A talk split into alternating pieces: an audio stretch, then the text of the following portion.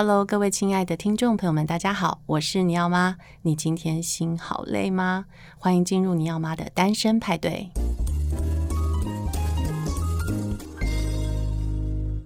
可是，透过这个节目，它也是我自我实现的一个方式。所以，我是每一集都跟着每一个来宾以及每一个听众朋友一起在成长，然后分享彼此我们是怎么样过来的，我们是怎么样走到今天的。对，对我想大家其实也会对我很好奇，那对呃小妍也很好奇，到底你有没有想过你会是今天的样子？在你小时候，我没有哎、欸。其实我自己小时候是那种自我意识超级强的小孩，就是我什么都在问为什么、凭什么、为什么是这样。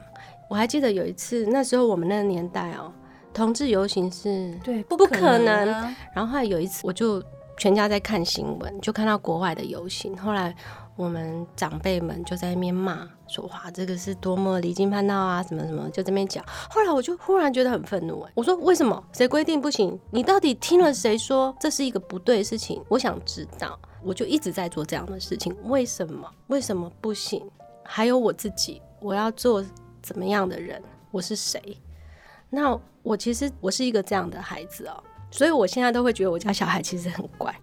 跟我小时候比起来是超乖的，真的，就是我就是那种有点叛逆，然后大人叫我做什么我不做，我使坏啊，我偷偷做啊，我也会啊，对，我就是我就是专搞那些的那样子。后来我出了社会，读了美术系，也是家里不，不想要，就是说这个会饿死的那种话，我都听了很多了，这样子我还是做了嘛。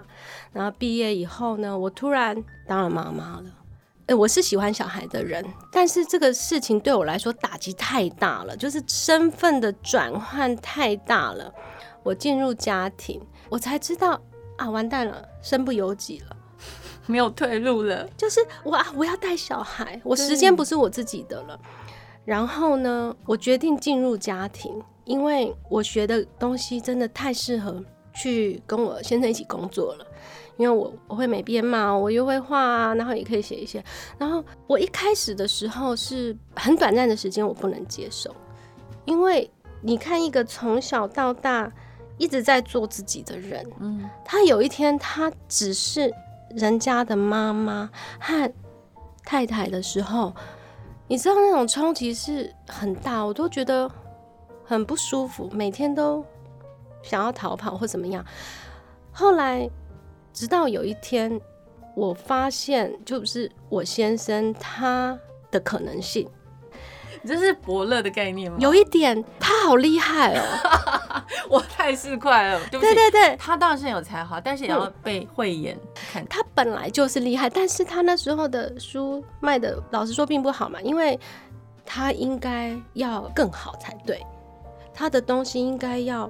给更多小孩看到才对，嗯，然后我还觉得他画太慢了，嗯，就是我觉得说不行，因为其实我看到了这个人，因为像我们自己在画图的人，有时候看展啊，或是看动画啊，我们就会有那种说，哇，这个人真的很厉害。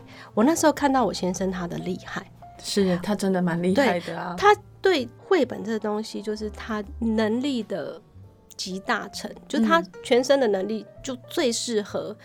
做这件事情，嗯，找到故事怎么编排，什么什么，哦，后来我就发现，这时候呢，我的焦虑和那种不平和什么东西就没有了。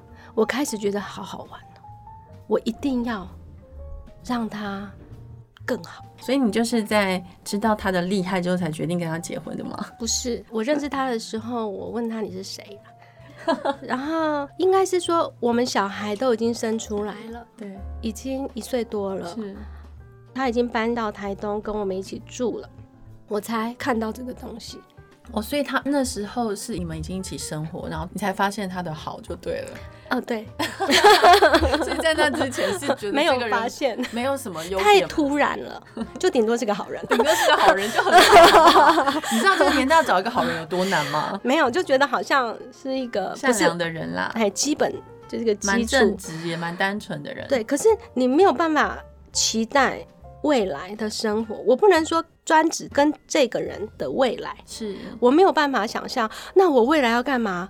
我总不可能就是一直带小孩。对啊，我觉得很空虚啊，我很无聊啊。对对，然后我就开始说啊，这个好玩哦。对，一定要好玩，我一定要做很多事情。后来我们就做绘本馆，然后后来我们就开始寻觅出版社，然后我们就开始做很多事情，然后开始想东想西的，目的只有一个，我想试试看这个人呢，他可以到什么程度。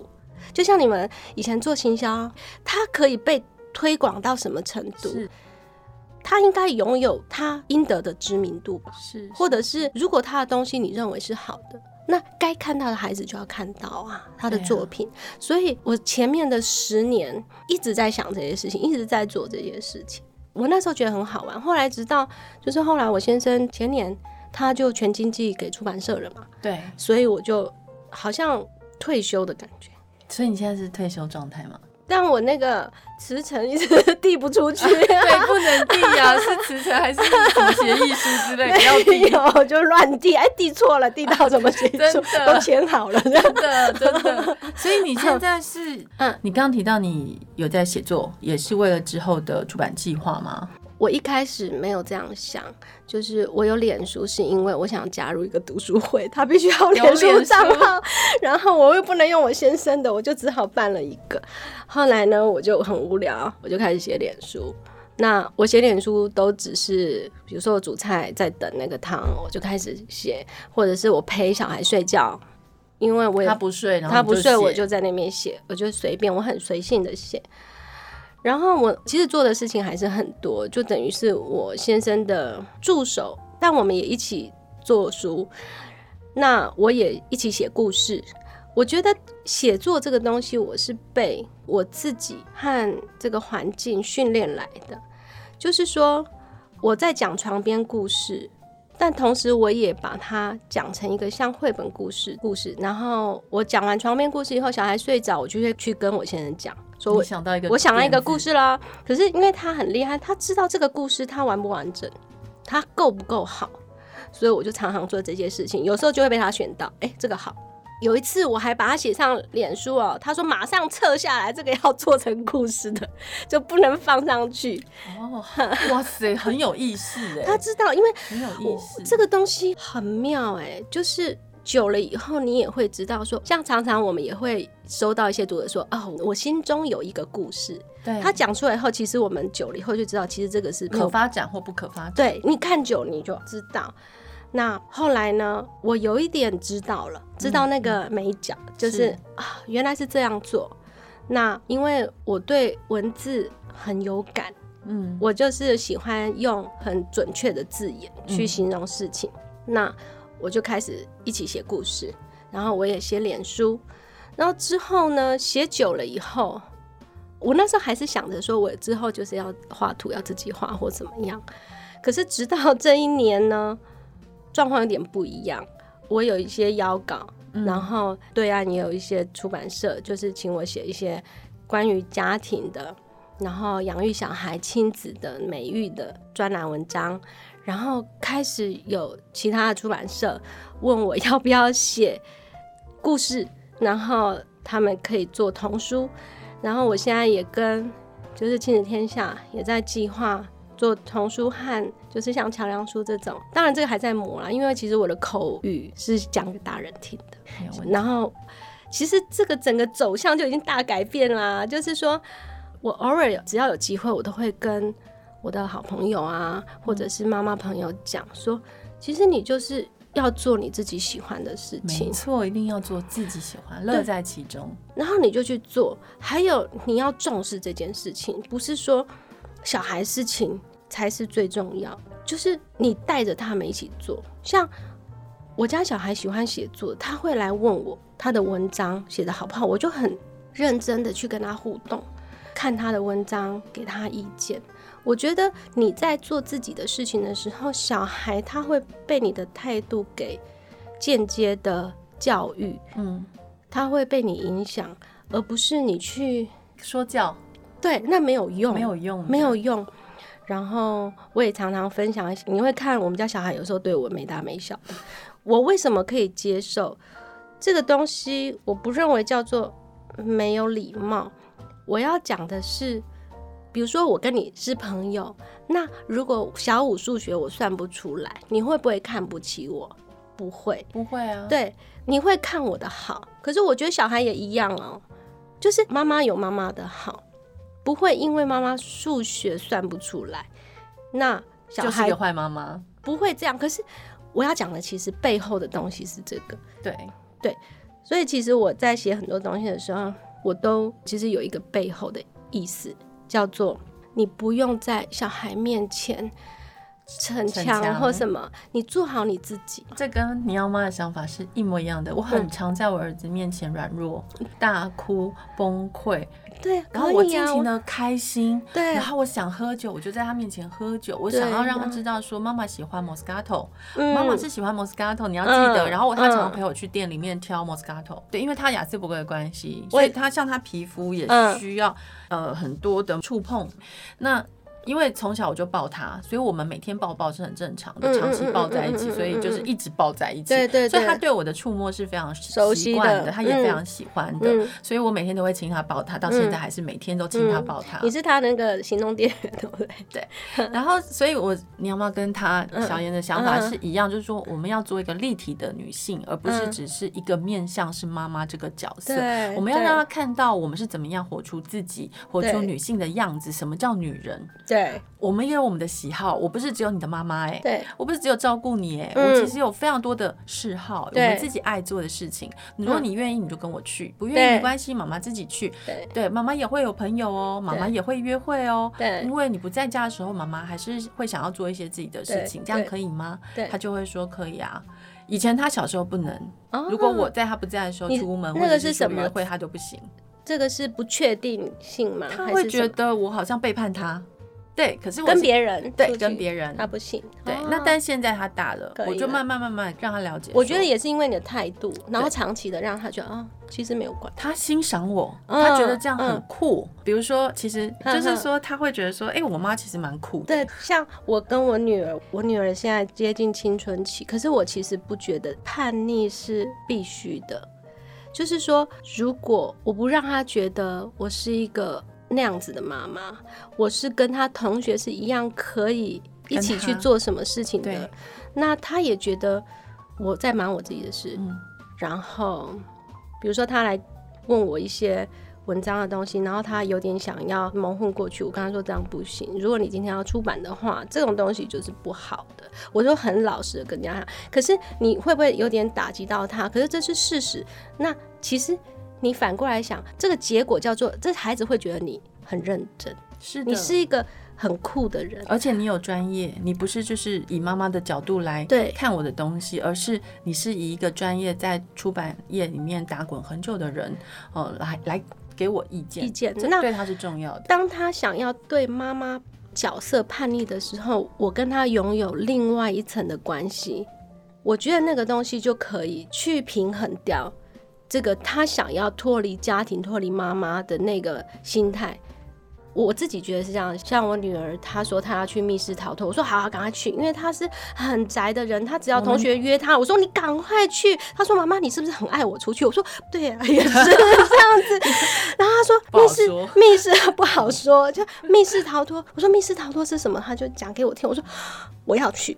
我是真心的，其实我不是想要假装跟，是我要去。我跟我儿子也很爱玩密室逃脱。对，然后他说没有人要带妈妈去，我要跟同学去。可是这个被拒绝，我觉得那个背后也会带来一个东西，是我妈妈并没有反对我去做一些她不了解的东西。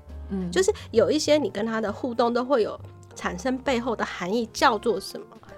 我常常在做这个事情，是我觉得这对大家来讲是很重要的，因为其实我们这一代的妈妈、父母啊，其实都算是很好的，就是我们已经有足够的资讯来支持我们怎么样去养育一个孩子，怎么样跟他们对话。但是当然，很多人情绪的关系，或者是说自己本身压力或原生家庭的创伤等等，他们可能没有办法像我们这样思考周延的去对待孩子的每一次的沟通。嗯，但是我觉得道歉也是很重要的。对，有些时候可以讲出来。要做一个愿意道歉的妈妈，勇敢的说出自己的困难。对不起，刚刚妈妈说的这句话真的是有问题。对，而且我刚才情绪怎么样？对，你要让他了解，你刚刚说那句话不是出于恶意。对，而是纯然的，就是我当时脱口而出，然后可能没有修饰过我的句子，然后呃让你感觉很不舒服，我跟你对不起。对，我常常每天都在跟我儿子对不起，嗯、昨天也才跟他对不起。最后他还说：“啊，不要那么客气。”没有，他非常生气啊。嗯、对于他生气会怎样？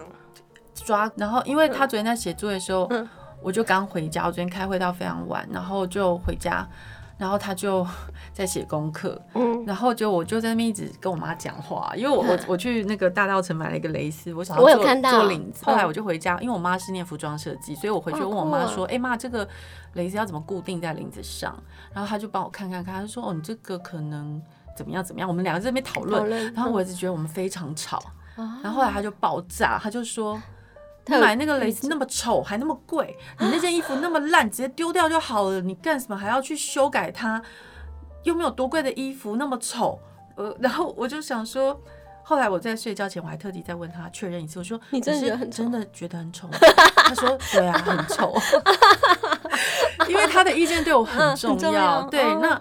可是因为我自己真的觉得很漂亮，然后那个蕾丝很漂亮，但我承认衣服很便宜，就几百块钱。可是因为领子适合吗？你觉得染色了，就是黑白的白色领子，但是它脏了，就有点染到色。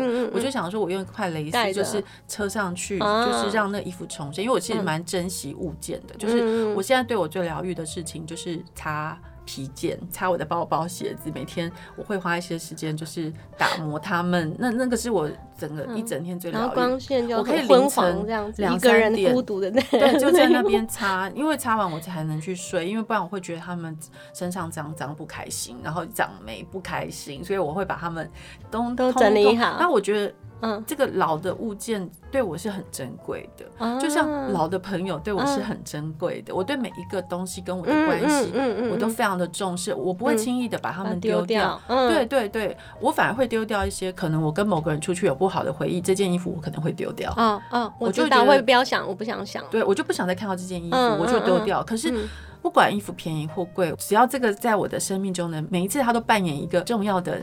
角色的时候，我会很看待这些物件，所以我现在老了，我就会开始这几年我都会断舍离，把这些东西好好的把它们保存保养，嗯，对，而让他们一直是有时间沉淀的样子啊，他们陪伴陪伴着我，嗯嗯，那我很珍惜他们，所以我其实不是一个喜欢买一些便宜东西然后一直丢掉的人，我是喜欢珍惜这些东西，那。这个在我们的生命中，我觉得也是一个慢慢活着，好好欣赏自己的每一次经验，每一次的购买。当时你在想什么？为什么你会决定要买它？每一个动机，它都有它的故事。每一个物件都跟你产生关系。我要去擦亮的是这个记忆，而不是这个物件本体。所以每天你在使用它的时候，你就觉得，嗯，我好开心哦，我有好好的爱它。然后我。这个是谁谁谁送给我的？哦，这个是谁为我买的？嗯，然后这是我为了什么场合而去添购的？每一个东西它都很珍贵，所以这是慢慢大才会的。以前年轻很容易丢东西啊，我们每天都在丢东西，觉得啊这个不好看了，过时了丢，过时了丢。现在我会去把我一些衣服改造，然后我会去再为他们就买一些小的零件啊，或者是小的配件，再去把它们重新的装饰，那变成独一无二的商品，让我自己我自己穿在身上就觉得很开心。对，所以节目的最后，因为我其实我们时间也快要到了，我其实是想告诉小妍，嗯，就是我当时会遇到你们，其实我觉得真的是一个缘分，因为当时我是刚好我先生的时候就外遇了。哦，你说当时就是他经外遇，嗯、那时候我一开始在亲子天下，并不是做图书企划，嗯、我也从来没有做过出版，我就是第一次的出版业经验就献给了亲子天下。嗯嗯嗯、那当时我先生外遇了，我就觉得说啊，事情有点严重，我干脆是不是就离职回家，然后好好的照顾家庭。哦，那个时候我的主管他说，不然你先休息两个礼拜，嗯，你先想想看。那当时我回家，我当然是非常想要把家庭再重新的照顾好，因为我先生跟我十八岁就认识了，我们就是我人生有一半的时间都是跟他在一起，然后反正就快到回公司的时间，然后主管就一直问我说：“嗯，你有打算回来吗？”我说：“我还在想，再让我想一下。”然后再过几天，他就传讯息说：“你喜欢赖妈妈？” 我说当然喜欢啊，我们家都读他的书，我儿子最喜欢的就是十二生肖的故事，我读了三百次有吧。然后那时候主管就传讯说，如果是赖嘛，那你愿意回来吗？我说真的，当然愿意啊。然后，所以他成为我第一次爱哭公主，是我第一次做出版行销的书。然后那一次也透过那一次，我认识了很好的朋友，是小茉莉他们一家。啊，对对，因为那时候我想说我要大做赖玛，因为老板赋予我的使命就是要好好做赖玛。然后我我当然知道赖马要大做啊，因为他是我非常喜欢的绘者，他每一本作品我都有在之前的出版社。然后我那时候就岳阳找了插画生活，因为我我想说赖马的童书它其实艺术性是高，那我想跟一些年轻的网友们。做一些接触，所以我就跨国找到了在当时在纽约的插画生活的李欣瑶，我就说，哎、欸，我希望可以呃在你们这边曝光赖马的东西。嗯嗯嗯。结果李欣瑶那时候我也不认识，因为他住在纽约嘛，然后他就跟我说，哦，他会请一个特派记者去台东专访，啊，就是他们家。然后那时候我也不认识小茉莉他们，然后后来我就很好奇说，哎、欸，他们是谁啊？为什么就是认识在纽约的李欣瑶？嗯嗯嗯。对，然后后来就。认识小茉莉他们一家人，然后就跟他们变成了非常好的朋友。嗯、所以其实赖马确实是我人生一个很重要的转泪点。原来有这个故事，我不知道。因为你那时候去我们家的时候，就是很漂亮，然后就坐在那边。然后我我还记得我们那长桌子，你就坐在那个桌子的尾端，然后我就一直看你的眼睛。我想说这个是就在烟熏，真的哈？是吗？你是这我是平常会画眼，可是我黑眼圈也很深，因为我过敏人。然后我就一直看，一直偷看你。我对你的印象就是这样，就是很漂亮一个女生，然后坐在那边蛮安静的。那因为我是出版社之前的人，就是说我真的没有做过行销、图画行销，可是我在别的行销做非常多，但是书确实是我第一个。是来拿上，结果后来你也做了那个下一本嘛，《生气王子》子，后来我就没做了。对我，我是觉得非常可惜。真的吗？对，因为我记得我那时候《生气王子》那个动画做的好烂，你还说很丑。其实我就是对你很不好意思。没有没有没有，你因为其我知道那个他其实没有要做动画，他只是把它裁裁动一动，就是这个东西到现在。你还是不满意的，因为那个没有办法满意，他就是裁切那个图本身，然后动来动去。是，其实动画它脚本就是要另外规划啦。对，可是你知道我的角色，我觉得我是有一个职责在，比如说收到一份合约，我必须提出一些问题，说，哎，是不是可以再调整一点？就我一直在做这些事情，然后收到了一个。哦，什么东西的脚本？因为赖马的个性怎么样啊？那你们可不可以调整？所以我一直在做一个叫做就是讨人厌的人，有一点这样子。那一开始呢，在草创时期有这样的角色，大家会觉得哎呀不错哦，他又可以帮什么，又可以帮什么这样。可是其实后来到最后，为什么我会这几年有点想要脱离赖马事业体？就是我要退休，就是因为他已经到一个阶段，他也必须变大了，对，必须交出去。对，那我如果又出现在会议也好，什么也好，因为他结构已经很完整，他已经长大了，我再出现，人家其实都是你谁啊？就是你，你不用参与，其实我已经不用再参与了，所以我才会觉得说，那不行，就是我要做我自己事情。可是其实这是有很大的恐惧的。就是我觉得这个东西也可以跟很多妈妈讲，就是说你在家庭里面，像我也是在家庭里面这么久，然后做先生的事业做那么久，你中间有没有抱怨说啊，这个花了我那么多的青春，然后花了我这么多我的才华去灌注在别人的身上？什么？你这些抱怨，当你有一天可以离开的时候，你敢不敢？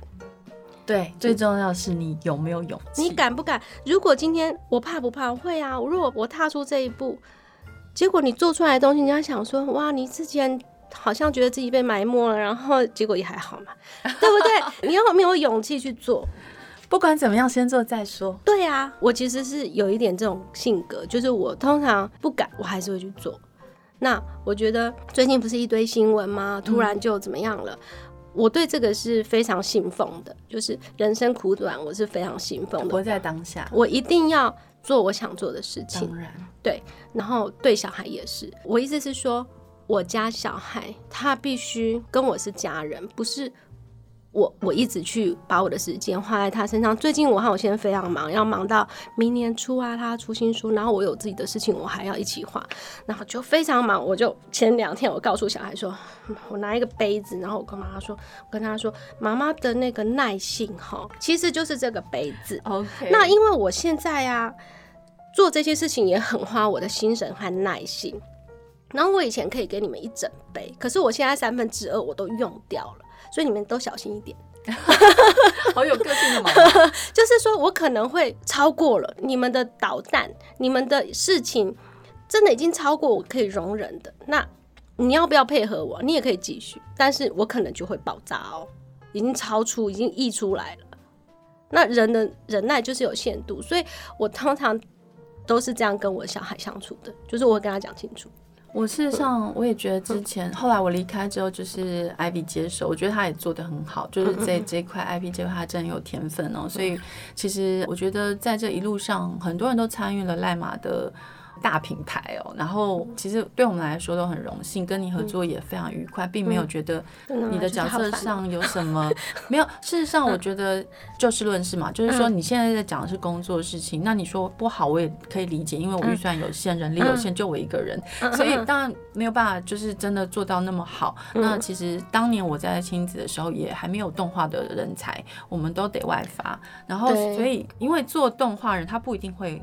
画画对，那要补图嘛，他也没办法补。可是赖马也很忙，我们没有办法再补 再补，所以就只能在非常拮据的状况下，先把我的概念执行出来。就是当时我需要把《亲戚王子》那首歌先做出来，嗯，因为他必须要这样呈现，大家才会感受到，就是说你们当时创作那首歌。他要怎么应用在实体？嗯、爸爸妈妈可以怎么去用这个歌，对，来跟孩子做？它是一个非常好的行销的素材。所以当时我是以这样的想法去规划，当然是没有办法做到百分之百。所以当时你说不满意，其实我可以了解，我并没有怪你，因为我自己也不一定觉得，对，也不满意。可是我没有人，人生有很多的憾事啦，就是只是说，我觉得那事情对我来说是很小很小的事。但如果说会觉得，我都觉得我自己是一个好像。被推在前面的人，对啊，因为我先生不做这些事情，他他到现在他也是都在画画。可能可能有些人会觉得哇，就是怎么样怎么样，但其实他的生活一直都没有改变。对，他从以前可能二十几年前到现在，他就是在那边画画。那因为后来有这么多人帮他，然后这么多的资源，这么多的可能，这么多的事情进来以后，我有时候就是会非常紧急的就要决定一些事情，就要表达一些事情。说真的，那一段日子都过了。那时候我搞不好都还不知道。我常常讲我自己职责所在。那一天跟那个其余他们开会啊，他们就在讨论我接下来想要出的书嘛。嗯、然后，哎、欸，为什么你现在变得这么好谈？我就说，因为我回到我自己，因为我从小是一个。有点不愁吃不愁穿的孩子长大的，啊、所以我对我来说钱哦够用就好，小小事。小事。那为什么以前我会条约就是一个一个都看过，然后钱要怎么算啊？那版税要怎么分啊？为什么我会算那么？因为我职责所在，那是你的工作。对，我不能说啊，你合约拿来，然后我就钱给你了。嗯，就是好像看都不看。那跟赖马，其实我觉得我跟他真的好队友，很像队友关系。对，我们可以一起生活，一起工作。对，所以当回到我自己的时候，我的本性的时候，我就随便，就是我懂，我懂，就是我就会我们帮别人的时候，我们就会帮到很多，希望面面俱到。可是帮我们自己，其实我们是很随便，就是。OK 啊，好啊，哦，好啊，可以啊，我们没有那么在乎那一趴两趴的东西，或者是说啊，谁做多谁做少，没有这么清楚的界限啦。主要是过程是非常愉快的，好玩，对，好玩很重要，好玩很重要。就是我最近一直想跟大家说，我觉得，呃，如果说你们正在某一个像是沼泽的地方，或是流沙，你们觉得你们困在那边，快要被灭顶了。那你们其实想一想，人生还有没有更多你还想做的事情而没有做？那这个时候你就勇敢的离职，勇敢的离开现在的地方、现在的家庭，你们就冲出去啊，做你自己。对我，我现在最好，我最好的朋友，他现在也是在快要离婚的状态。我跟你讲，二零二零真的是很多人都在各种的困难里面。对，可是我觉得我都是觉得你想清楚，我就会一直劝分呢。我也会劝离，对，我会觉得说，好，因为他跟我一样是四十岁了嘛。我说四十是一个很关键，你你难道你要五十吗？五十跟四十差很多好吗？真的，你赶快，我也我是我就一直讲，我说你四十岁还有很多可能，好吗？五十岁就不行了，你无论是要不要对有伴。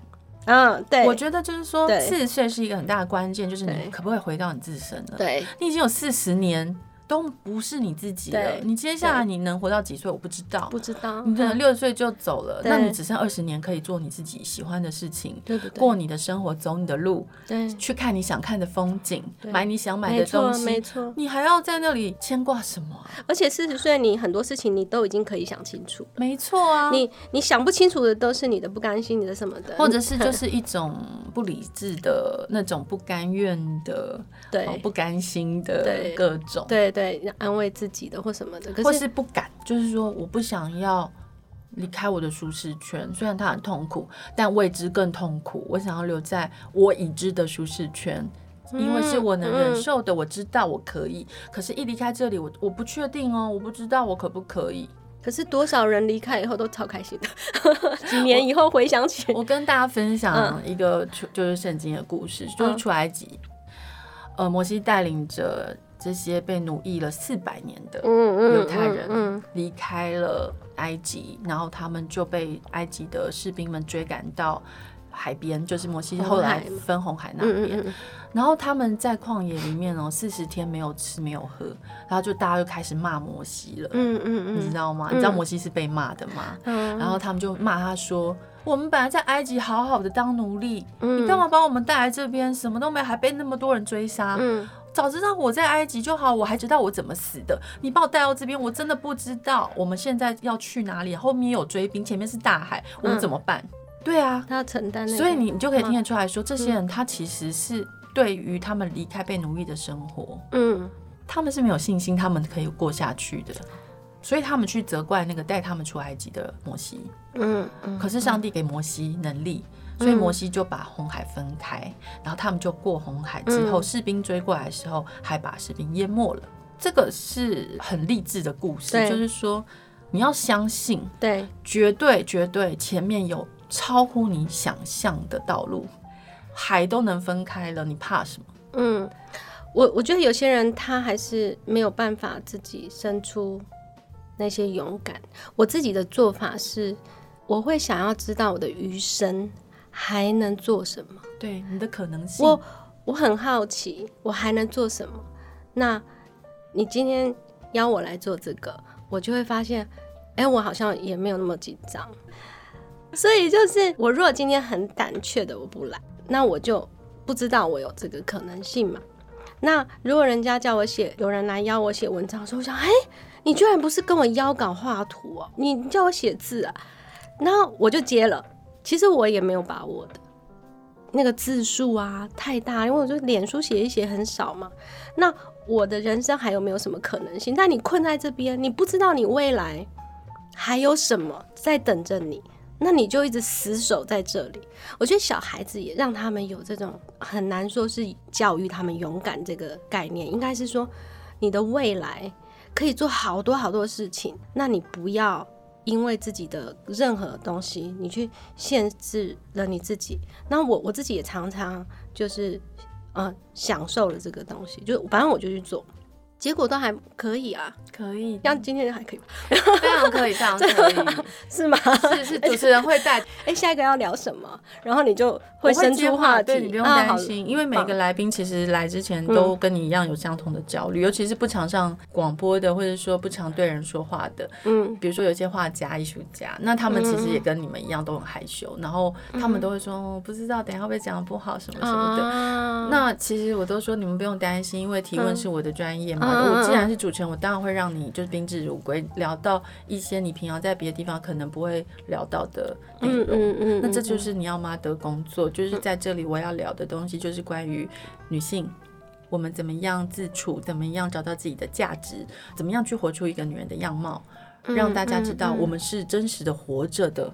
对，我不是只是某人的复制，比如说妈妈的下一个世代的复制，再复制再复制，不是的，我们是每一个时代里面，我们都活出我们这个时代的女性的样子。呃，不管是好的、坏的、苦的、乐的，嗯，我们都吞下，然后再变成我们的样子。